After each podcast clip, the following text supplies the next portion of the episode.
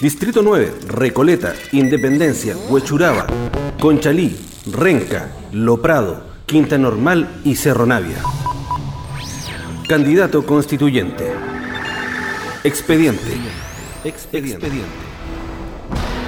¿Cuál es tu nombre? Rodrigo Alejandro Logan Soto. ¿Cuándo llegaste a Recoleta? En el terremoto de 1985 nos vinimos a mi amada comuna de Recoleta. ¿Dónde estudiaste en la básica? Estudió en un colegio público en su enseñanza básica en la Escuela Liceo Avenida Recoleta, que es Recoleta con Zapatos. ¿Y tu enseñanza media? A45, José Victorino Las Tarras, donde recibió una muy buena educación. Llegaste a la universidad. ¿Y qué estudiaste? Llega a estudiar a la Universidad de Chile, a la Escuela de Derecho, también educación pública, y luego estudia en la Escuela de Ingeniería de la Universidad de Chile para poder estudiar economía. ¿Qué oficios tuviste para costear tus estudios? Bueno, Rodrigo Logan, para poder pagarse la universidad, trabajó en el terminal pesquero fileteando pescado y trabajó también eh, en un mini market, además de barrer calle, cortar el pasto, cargando papa. ¿Qué te gusta? Soy bueno para jugar a la pelota, me gustan los asados, me gusta bailar salsa.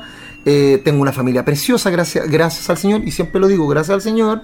Una mujer preciosa, hijos maravillosos, soy un hombre feliz, quiero mucho la vida, ¿Cuál es tu propósito? porque hoy día lo que yo estoy entregando es el mensaje y ese mensaje ha generado eco en las conciencias y los corazones de los ciudadanos y ciudadanas.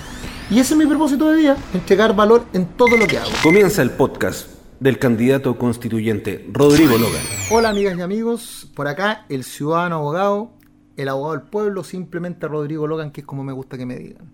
Pues bien, como ya no estamos para elecciones, sino que ahora tenemos que hacer una reflexión, que es lo importante. Hoy día vamos a hablar de uno de los conceptos que más se ha repetido y que lo levantamos nosotros con el equipo a propósito de los cabildos autoconvocados en el gobierno de la presidenta Bachelet, que arrojó una serie de resultados de lo que quería en el año 2016. Una serie de resultados respecto a lo que querían la- las personas, los ciudadanos. Y uno de los elementos que más se repite es el concepto de la previsión y de las pensiones, que nosotros queremos fundamental que esté en la constitución política. ¿Y por qué? Porque precisamente hoy día no existe.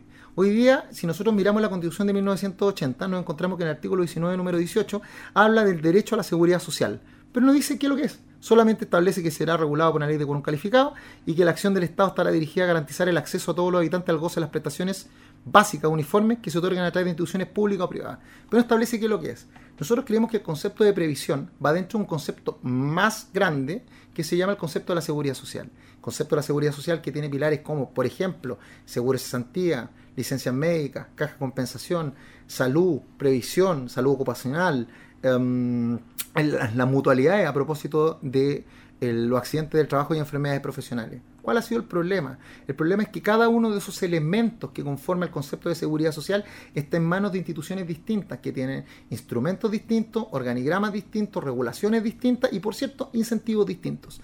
Pero no hay que olvidar que si la Constitución lo establece, significa que es un bien que tiene que ser, un- eh, o sea, es un derecho de los ciudadanos que lo puede ejercer incluso contra, eh, contra el Estado, ¿ya? porque recuerden que los derechos son parte del patrimonio de los ciudadanos, a diferencia de las meras prerrogativas, que son facultades que el Estado otorga o no otorga a conveniencia, ¿ya? y por tanto el Estado puede hacerlo efectivo. Pero ¿cómo lo hace efectivo el ciudadano si no existe realmente conceptos que sean unívocos? Pues bien, nosotros a través de los cuatro pilares que siempre hablamos, que vamos a agregar en la nueva constitución, como por ejemplo el pilar de, número uno, responsabilidad civil y penal de todas las autoridades político-administrativas que tengan en el cumplimiento, tanto el, la gestación, conceptualización, cumplimiento, ejecución y garantía de los derechos establecidos en la Constitución, de tal manera que cuando no lo hagan, lo hagan tarde o lo hagan mal, se sometan a una responsabilidad tanto en su patrimonio como en su libertad, y no solamente responsabilidades políticas. Segundo, un, un- el- la creación de un organismo constitucionalmente establecido que no dependa del gobierno de turno, como el ombudsman o defensor ciudadano, que permita a cada uno de los ciudadanos solicitar el apoyo, el apoyo jurisdiccional, ¿ah? el- el apoyo de ley, para demandar al Estado cuando el Estado no lo haga, lo haga mal o lo haga tarde, tanto en el cumplimiento, ejecución y garantía de estos derechos.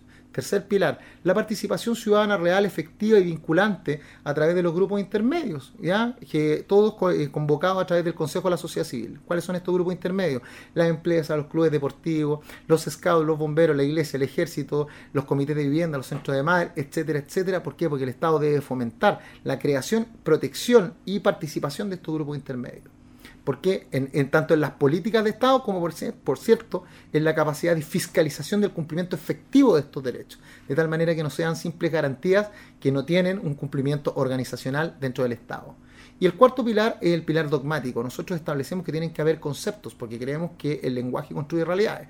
Entonces, entendiendo que la constitución política y los tratados internacionales ratificados por Chile son una forma de son la supraley, no puede haber nada sobre ellos, porque es la forma de cohesión social que no, nos da certeza, nos da seguridad, justicia y paz social y entendiendo que la constitución está en el, en culmine, o sea, la parte de arriba de la pirámide normativa y por tanto las leyes y los reglamentos, oficios, dictámenes, circulares, ordenanzas, etcétera, y todos los cuerpos normativos de rango inferior tienen que ceñirse a la constitución.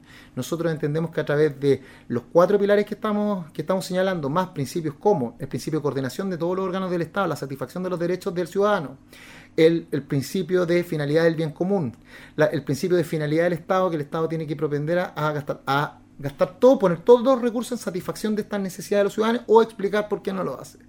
A través de esos derechos, nosotros creemos que efectivamente hoy día se puede dar un cumplimiento efectivo a nivel tanto dogmático como orgánico, de específicamente el derecho a la seguridad social, que es más que solamente las pensiones, que es más que solamente el concepto de la previsión.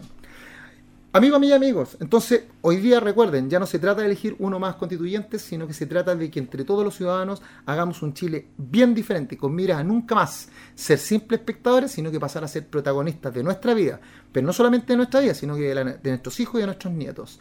Los quiero mucho y los veo en el próximo programa.